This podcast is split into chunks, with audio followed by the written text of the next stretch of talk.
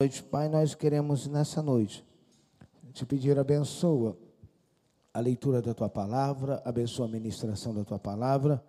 Deus, como disse o apóstolo João, faço das palavras de João as minhas palavras nesta noite e declaro que é necessário que eu diminua para que tu cresças neste lugar, ó Pai. Nós viemos aqui, ó Deus, teu povo veio aqui para te adorar, já fizemos isso com os nossos louvores já te servimos e te adoramos com o nosso dízimo, com a nossa oferta, mas nós precisamos, queremos e necessitamos ouvir a tua voz, a Deus. Que a tua palavra venha como uma flecha em nossos corações. Que todo pensamento que não provém de ti seja repreendido nesta noite, ó Pai. Leva o Espírito Santo a nossa mente cativa até a sala do trono. Afasta do nosso meio todo espírito de incerteza, de incredulidade, de dúvida, tudo aquilo que impedir o teu espírito de fluir neste lugar caia por terra, ó Pai. Se alguém ainda aqui, ó Deus, vazio, que ele possa sentir a tua presença até o final deste encontro, Pai. Que a tua presença manifesta, venha quebrar todas as barreiras aqui, ó Pai. Senhor, que ninguém volte para casa da mesma maneira que entrou neste lugar chamado casa de oração. Que o, que o cativo seja liberto, ó Pai. Que o desanimado seja renovado nesta noite, ó Pai. Que os enfermos e doentes, no poder do nome de Jesus sejam sarados, curados nesta noite, ó Pai. Que, ó Deus, a nossa vida seja transformada nesta noite, ó Pai. Aquele que está fraco fique fortalecido e aquele que está forte se torne mais forte ainda, ó Pai. Derrama sobre nós o óleo de alegria, derrama sobre nós unção de avivamento, ó Pai, para que ao acordarmos amanhã, ó Deus, não haja desânimo e dizer mais um dia, mas que possamos acordar dizendo mais uma segunda-feira abençoada. Mais uma semana diferente. Eu creio, Pai, que essa semana coisas boas vão acontecer na vida de cada um aqui, ó Deus. Eu creio que algo bom vai te acontecer em nome de Jesus. Que todos digam. Abra sua Bíblia em Romanos 8, 37, enquanto você abre, enquanto coloca ali. As irmãs da cantina pedem para lembrar a você que hoje tem lá, para você que gosta, caldo de camarão e caldo verde. Então, antes de você ir embora, você tem um momento de comunhão lá na nossa cantina. Romanos 8, 37, o apóstolo Paulo, ele diz nessa passagem tão conhecida, e você vai me ajudar nessa noite, você vai interagir comigo. Paulo diz: Mas em todas estas coisas somos mais que. Em todas essas coisas somos mais que. Por meio daquele que nos amou amou. Eu quero dizer a você, antes da gente entrar na mensagem, não sei que você está passando, mas você já venceu esse desafio. É ser mais que vencedor, é você entrar na luta e dizer que ela já está derrotada para a glória do Senhor. Nós vamos começar, queridos, a nossa série, na verdade já começamos hoje pela manhã com a pastora Cláudia, a série Mais que Abençoado deste livro aqui, né, fala sobre um plano perfeito de Deus para acabar com o estresse financeiro. Dizer, eu quero motivar você não apenas né, a comprar, porque o que você vai ouvir né, nesses sete domingos é 10% do que todo esse livro né, nos ensina. Se você está com dificuldade financeira, se você conhece alguém que está em dificuldade financeira, né, que você possa estar indo lá na livraria, adquirindo esse livro, acompanhando né, durante toda né, essa série, esse plano de vida, plano perfeito para a sua vida financeira. Queridos, nós, se nós fizermos uma comparação entre o povo de Deus e outros povos aí, nós, irmãos, deveríamos entender que o povo de Deus deveria, se não é, deveria ser o povo mais generoso dessa terra. O povo de Deus deveria ser o povo mais abençoador dessa terra. O povo de Deus deveria ser o povo mais usado para suprir as necessidades sem olhar a quem. Simplesmente, irmãos, porque o nosso coração, ele precisa estar transbordando de gratidão. Falar de gratidão é poder usar a você, lembrar a você o seguinte: você ao acordar, você já foi grato pelo dia de hoje? Você agradeceu a Deus por esse dia? Nós aprendemos ano passado na série Uma Vida Abençoada sobre fidelidade, sobre generosidade. Aprendemos sobre dar a parte de Deus. Essa é a primeira chave para uma vida abençoada. Abra a sua Bíblia em Malaquias 3:10. Né? E aí você vai acompanhando o que diz a palavra do Senhor para nós. Ele diz: olha, tragam né, o dízimo todo ao depósito do templo, para que haja alimento em minha casa. Põe-me à prova, diz o Senhor dos Exércitos. Vejam se eu não abrir as janelas, as comportas dos céus, derramar sobre vocês tantas bênçãos que vocês não terão aonde guardá-la. Irmãos, isso é uma promessa para quem é fiel a Deus, para quem é fiel em tempos de crise. Vai vir bênção que você vai ficar tonto porque você não tem onde guardar. Você nunca poderá dar mais do que Deus já te deu. O segredo, irmãos, da vida abençoada é entregar a Deus, para Deus com fidelidade. Nós precisamos entender, irmãos, sobre esse princípio de querer apenas receber. Não tem como você receber se você não, não der primeiro. O Senhor certa vez respondeu: servo bom e fiel, porque você foi fiel no pouco, eu te colocarei sobre o muito. E tem pessoas que se enganam e dizem: não, o dia que eu tiver muito dinheiro, eu vou abençoar muito a obra de Deus. Se você não abençoa com pouco, você não vai abençoar com muito. Há muitas pessoas que dizem: ah, pastor, eu não dou porque eu não tenho. Você não tem porque você não dá. Porque a partir do momento que você começar a dar, não vai te faltar. Você precisa gravar uma coisa no seu coração: nunca falta semente para quem é semeador. Para aqueles que semeiam, Deus sempre vai colocar semente. E Jesus não estava dizendo para aquele homem: se você for fiel no muito, eu vou te colocar sobre o muito. Jesus nos ensina, irmãos, que o princípio de fidelidade, de ser abençoado, é ser fiel no pouco. Porque quando somos fiel no pouco, Ele vai nos colocar sobre o muito. Então, o que nós precisamos é aprender, irmãos, que o segredo para que a gente tenha uma vida abençoada é administrar para Deus com sabedoria. A bênção plena de Deus sobre nossas vidas ela anda sobre as duas pernas, fidelidade, que é entregar para Deus. E nós lemos em Malaquias 3,10: Trazei todos os dízimos e tesouro, para que haja mantimento, ou seja, é entregar, é ter a convicção de que aquilo que Deus colocou nas minhas mãos, 10% preciso devolver a Ele. Sabedoria para administrar para Deus. Eu já falei uma vez aqui que o mais interessante que um dos homens que mais me ensinou na Bíblia sobre sabedoria, sobre administração. Ele não foi um profeta, ele não foi rei, ele não foi sacerdote, ele foi apenas José, um jovem que nos dá uma lição sobre o que é administração. 1 Coríntios, capítulo 10, versículo 26. A Bíblia diz: Porque a terra é do Senhor. Você pode dizer comigo isso? A terra é do Senhor. Se a terra é do Senhor, irmãos, e toda a sua plenitude. A Bíblia diz que Deus, lá em Gênesis 1, 28, que Deus abençoou o homem e a mulher, dizendo: elas sejam férteis, multipliquem, enchem, subjuguem a terra, dominem sobre os peixes, dominem, sabe, sobre os peixes do mar, sobre as aves do céu. Deus disse para Adão e para Eva: olha, dominem sobre todos os animais que se movam pela terra. Ou seja, Deus nos deu, irmãos, essa capacidade de ter o domínio sobre todas as coisas. E hoje nós queremos falar sobre maior impacto, menor estresse. O Salmo 24, ele diz que do Senhor é a terra e tudo que nela existe, o mundo e tudo que nela vive. Ou seja, do Senhor é a terra. Tudo que existe nessa terra foi Deus quem criou. Tudo que nós temos foi Deus que nos deu. Tudo que nós somos, somos pela graça do Pai.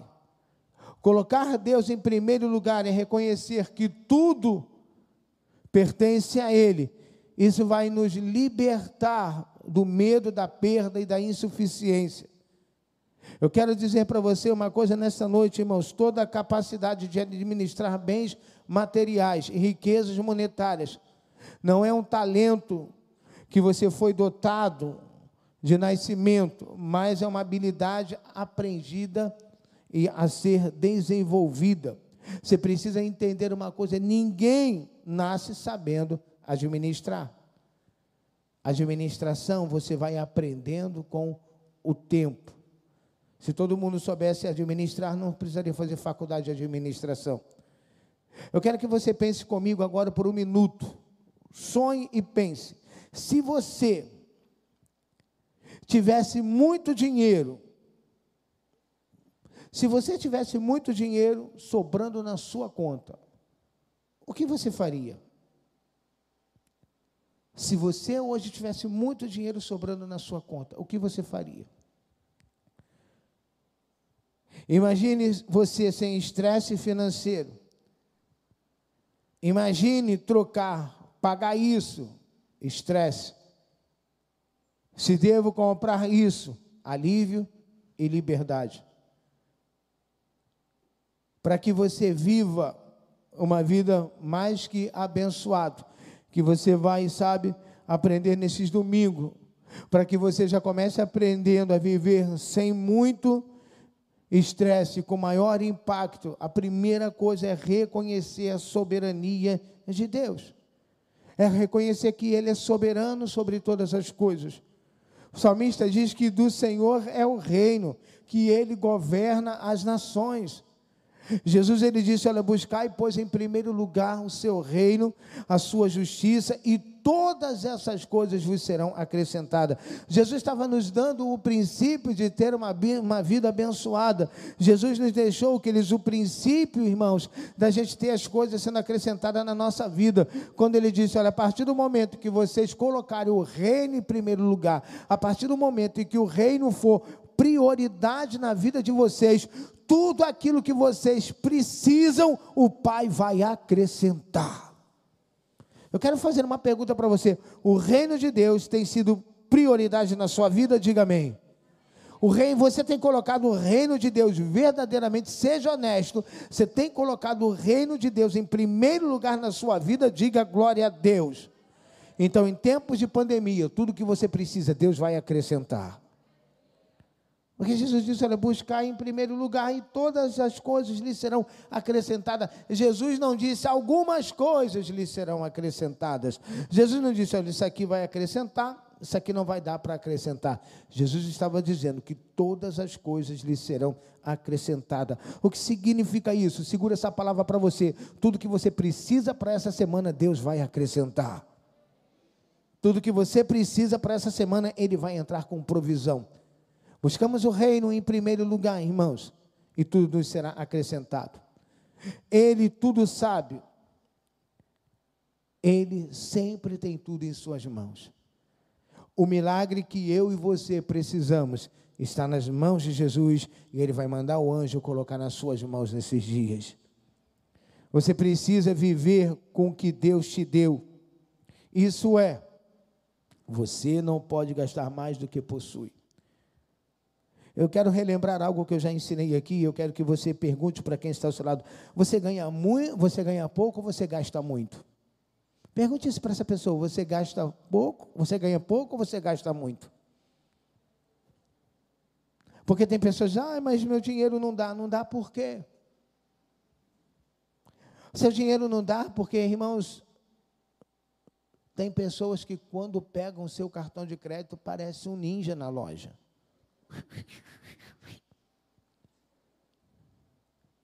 Às vezes esquecemos que a fatura chega. Deixa eu te dizer uma coisa, queridos.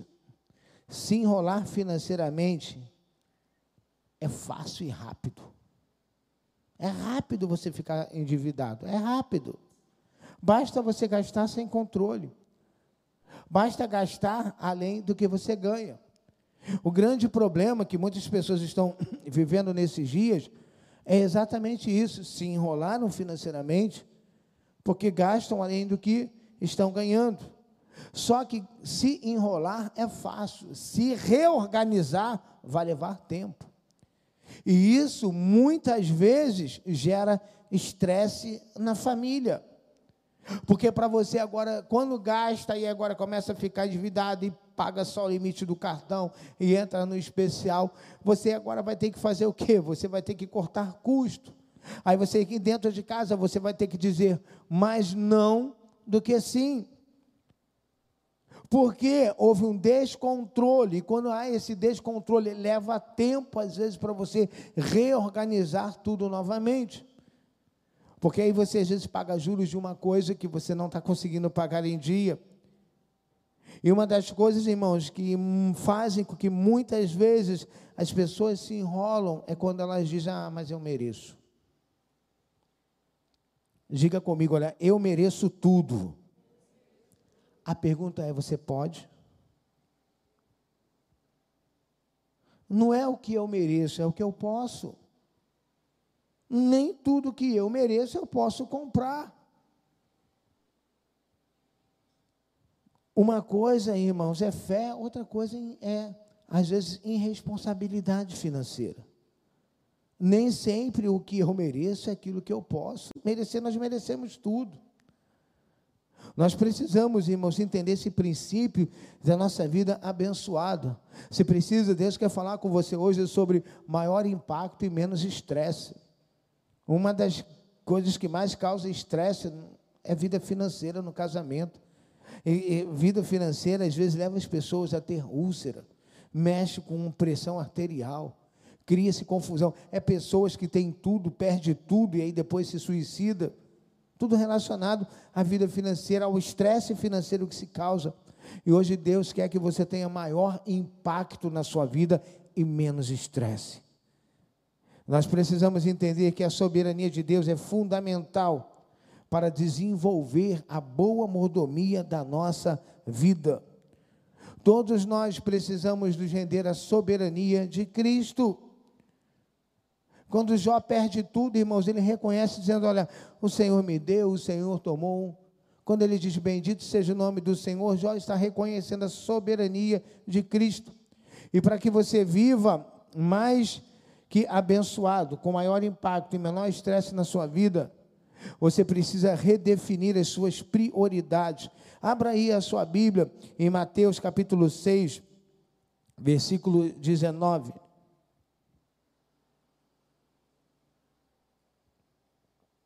Mateus 6,19 diz: Não acumulem para vocês tesouro na terra, onde a traça e o ferrugem destrói, onde os ladrões arrombam e furtam, mas acumulem para vocês tesouros no céu, onde a traça e a ferrugem não destrói, onde os ladrões não arrombam, não arrombam e nem furtam, pois onde estiver o seu tesouro, aí também estará o seu. Onde você está investindo? Jesus está dizendo: onde está o teu tesouro, está o teu coração. O que ele está querendo dizer? Onde você está investindo? Desde o domingo passado, quando nós anunciamos que nós fomos abençoados com um galpão de quase mil metros quadrados, onde nós vamos ter três vezes mais o número de cadeiras que nós temos nesse tempo. Aprenda uma coisa: Deus nos deu, tem nos dado a oportunidade de investir no reino dele. Investir no reino de Deus é investir em vidas. E eu, nós falamos aqui no domingo passado que o Evangelho é sobre pessoas. E investir no reino é investir em vidas. Quantas pessoas já entraram nesse lugar que nós estamos hoje e que nesses oito anos aqui já foram restauradas, já foram transformadas, já foram libertas, já foram batizadas, já foram salvas? E quantas pessoas, famílias entrarão na nossa nova casa e serão libertas, transformadas, serão renovadas, serão restauradas, serão curadas, serão batizadas por causa da nossa generosidade? É isso que nós precisamos entender. E, queridos, eu falei com algumas pessoas estes dias que há pessoas que já estão no Evangelho há tanto tempo, não entenderam nada sobre plantar e colher. Que não entenderam nada do que é a lei da semeadura. Pessoas que são abençoadas por Deus, e na hora de retribuir, elas fecham seu coração. Quantas pessoas, irmãos, quando você deixa de abençoar a obra, abençoar as pessoas, irmãos, eu já aprendi isso há muitos anos na minha vida. Toda vez que eu abençoo a vida de alguém, as janelas do céu se abrem sobre a minha vida. É eu que estou sendo abençoado. Eu estou abençoando, mas antes de eu abençoar, eu já estou sendo abençoado, porque no ato em que eu abençoo, os céus estão abertos sobre a minha vida. E irmãos, quando a pessoa deixa de abençoar, é ela que perde. Eu carrego comigo uma palavra de Salomão, um dos homens mais ricos e mais sábios de toda a história, que ele disse: Olha, o generoso será abençoado. Se você quer ter uma vida abençoada em todas as áreas da sua vida, seja uma pessoa generosa. Para de reter, irmãos. Se você parar de reter, os céus se fecham. Quanto mais mão aberta, mais Deus nos abençoa, porque a mão está aberta para receber. A mesma mão que está aberta para dar, ela está aberta para receber. E quanto mais Deus vê que você está abençoando, creia nisso, irmãos, mais Ele vai te abençoar.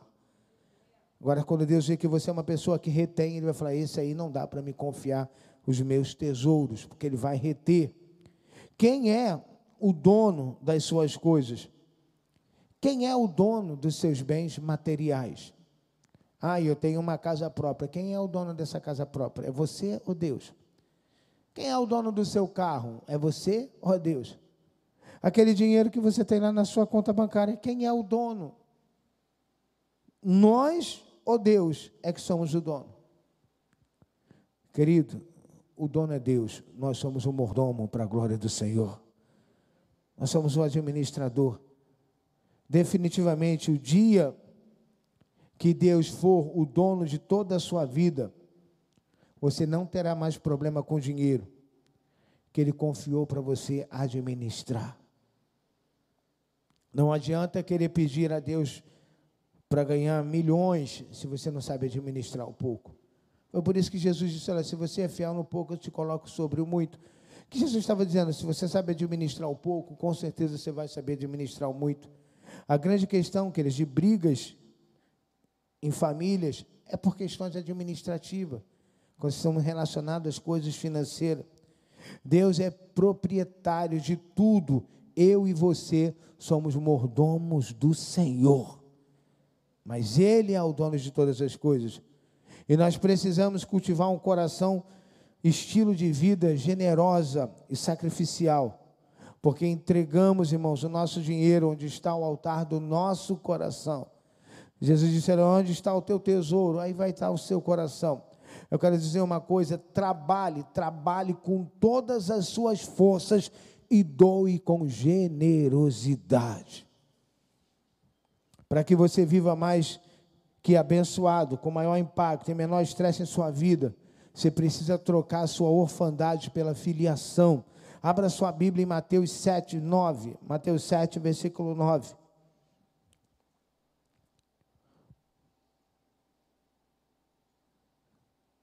Jesus estava dizendo: qual de vocês, se seu filho pedir pão, lhe dará uma pedra, ou se lhe pedir peixe, lhe dará uma cobra? Se vocês, apesar de serem maus, sabem dar boas coisas aos seus filhos, quanto mais o Pai de vocês que está nos céus dará coisas boas aos que lhe pedirem. Preste atenção, Deus sempre tem coisa boa para a nossa vida. Ele está dizendo, diz, olha, ele lhe dará coisas boas. Por quê? Porque Deus é sempre o Pai bom para os seus filhos.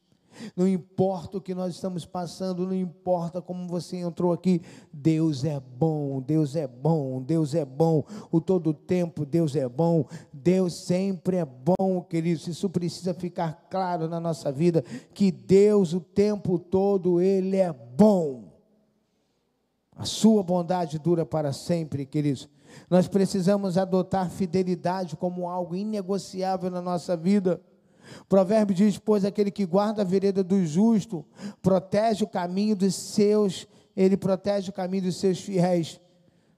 Que nós possamos ser encontrado fiel, irmãos. Certa vez eu li uma frase né, que diz que você pode construir um castelo no ar, mas você não pode esquecer de colocar a base de sustento.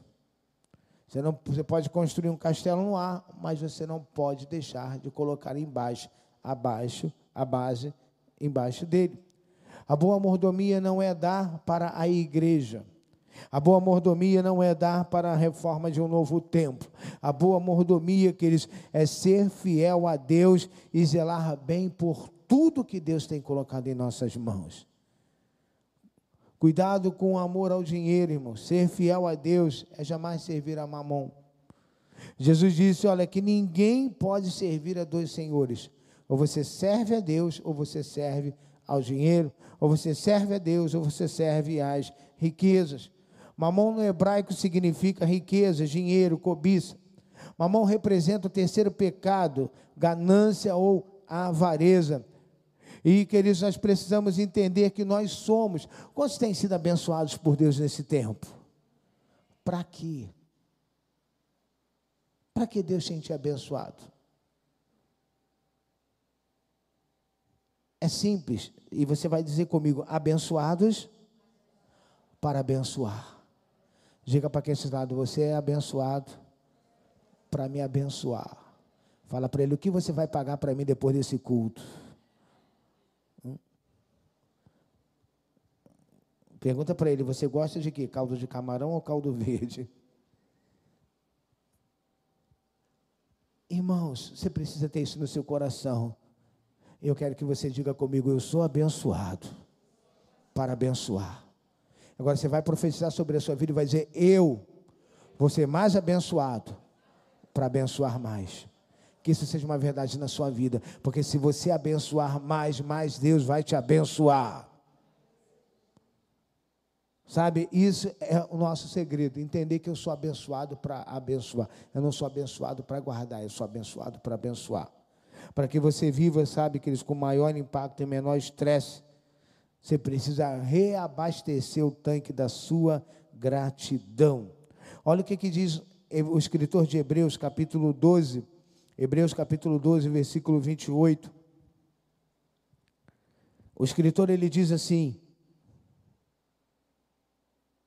Portanto, já que estamos recebendo um reino inabalável, sejamos agradecidos. Assim, adoramos a Deus de modo aceitável, com reverência e temor. Ele diz: olha, sejamos agradecidos. Antes de tudo, agradeça. Você ora antes das suas refeições para agradecer a Deus? Gratidão antes das refeições celebra o que está posto e não aquilo que está faltando. Seja grato por aquilo que você tem, seja grato aquilo, por aquilo que Deus já te deu e parar de reclamar por aquilo que você não tem. Valorize aquilo que você tem. Aprenda a valorizar aquilo que você já te deu, porque quando você é grato com aquilo que Deus já te deu e valoriza o que ele já te deu, coisas maiores virão na sua vida. Primeiro você precisa agradecer pelo que você tem valorizar aquilo que você tem, para que você possa, sabe, viver uma vida menos, irmãos, estressante.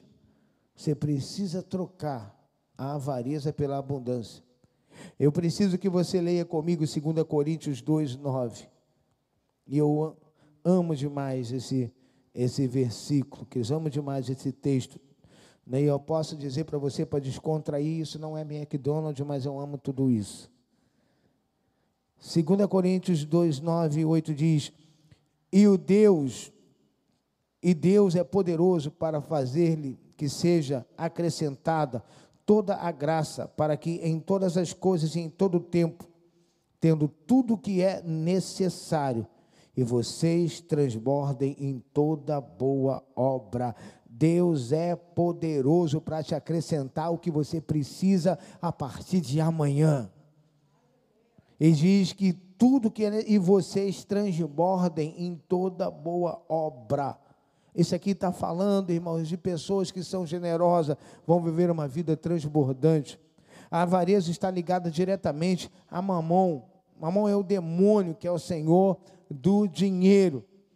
A avareza, irmãos, é um pecado que cria misérias, ladrões e até assassinos. A avareza possui uma escala de satisfação infinita e obsessão do pecador com as posses materiais e também físicas e espirituais, promovem negligência, sabe, da riqueza espiritual. A avareza não é somente por dinheiro, existe avareza de sentimentos.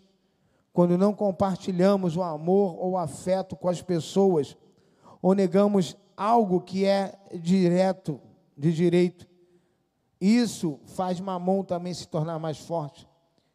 O grande apóstolo Paulo, ele declara em uma das suas cartas que os avarentos não herdarão o reino dos céus.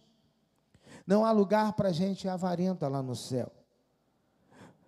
O céu é um lugar, irmãos, das pessoas que aprendem a semear com fartura e colhem com abundância.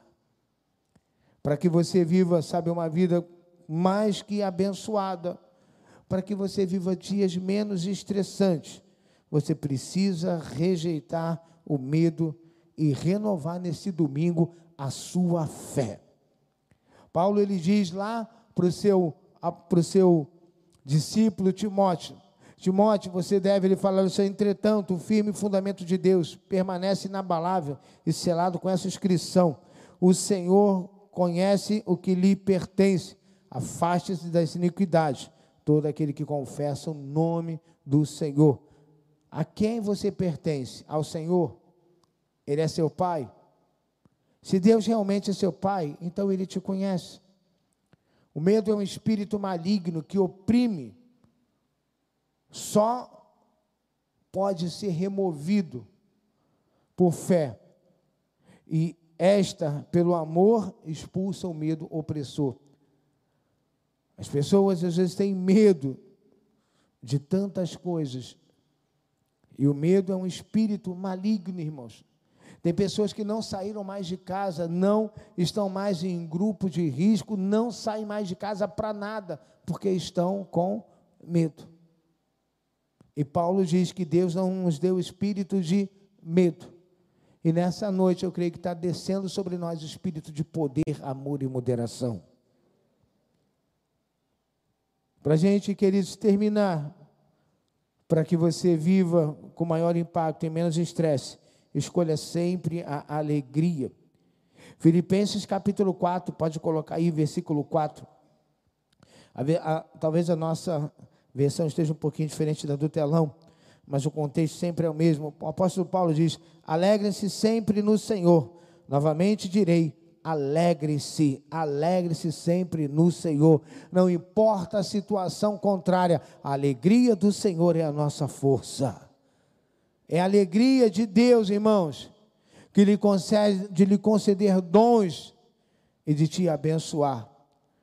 Que você possa, queridos, cada dia ter a alegria no seu coração de estar na igreja, alegria de servir a Deus. Anote, queridos, essa poderosa chave conclusiva Ser mais generoso sem se tornar-se também um administrador prudente de recursos é como tentar correr com o pé pregado no chão. Deus, Ele quer, queridos, você, o alvo de Deus, é a sua generosidade, mas a sabedoria dele para administrar é o caminho para você ser generoso. E, generoso, e administração, irmãos, ela está relacionada a várias coisas na nossa vida quando nós aprendemos a administrar. Nós, quando somos um bom administradores, seremos generosos, mas nós seremos para abençoar a nossa família, nós seremos para abençoar a igreja, nós seremos para abençoar obras missionárias, nós seremos para abençoar, sabe, é, obras sociais, orfanato, creche, seja o que for, irmãos. Por isso que a gente tem que ser um bom administrador quando nós somos bons administradores, grave isso. Se, tem, se Deus tem prazer em uma coisa, é abençoar com prosperidade os generosos e os bons administradores. Porque quando Deus vê que você é um bom administrador, que você é um generoso, você pode ter certeza disso. Ele vai confiar a você as riquezas dele. O generoso, ele nunca retém Tem pessoas que às vezes dizem: Fulano é tão generoso que se deixar, ele dá até a roupa do corpo. Isso é generosidade espontânea. Isso é saber que tudo que nós temos é Deus que tem nos dado. Sabe quando você entende todas essas verdades e muda a sua forma de pensar e ver o mundo? Você entende que não depende de você. No que, sabe, não depende de você, você não pode relaxar e você começa a entender que a sua dependência vem do Senhor. Você precisa entender, sair daqui entendendo que você não é o dono, apenas o mordomo. Nós somos o servo do dono, queridos. Nós apenas administramos aquilo que ele tem nos dado. Era apenas a gente poder entender, sabe, que somos apenas mordomo, que tudo pertence ao Senhor. Eu quero motivar você a estar aqui na quarta da conquista e começar essa semana lendo esse livro, mais que abençoado. E vai mudar. Eu vou ler de novo. Plano perfeito de Deus para acabar com o seu estresse financeiro. Quero convidar você a voltar aqui semana que vem, trazer alguém para ser abençoado pela nossa segunda mensagem da série, mais do que o orçamento.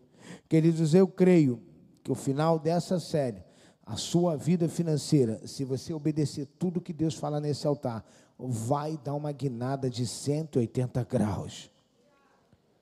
Não pare de olhar para o que a mídia diz. Para de olhar, né, e se a gente for ver, está caminhando para isso. Que 2021 será um ano, tem sido né, ruim. Estão prevendo 2022 pior do que 2021. Não importa o que estão dizendo, eu sou mordomo do Deus do ouro e da prata. E Ele tem me abençoado para que eu seja uma pessoa generosa. O que você tem feito, irmãos, com aquilo que Deus tem te dado? O que você tem feito com aquilo que Deus tem te dado? Você tem apenas retido ou você tem abençoado? Você está administrando bem aquilo que Deus tem colocado em suas mãos? Hoje você está enrolado e não sabe como sair. A administração é o segredo do sucesso para a sua vida financeira. Quero convidar você a ficar de pé.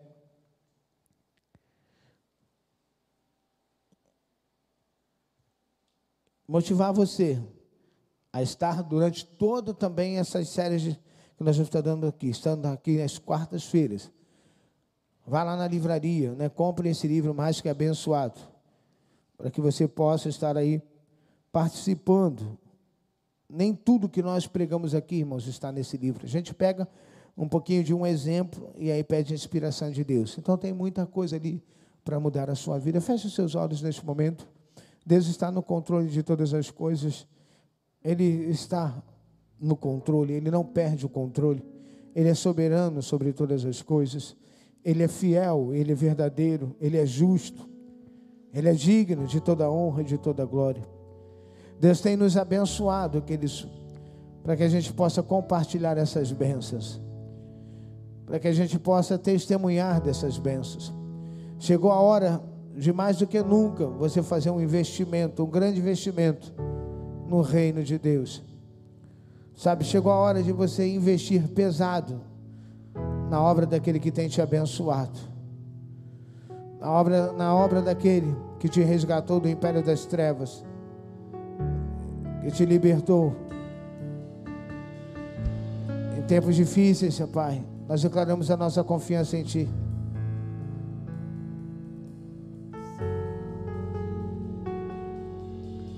Recebe o nosso louvor nessa noite, Pai. Declaramos a tua soberania, Senhor.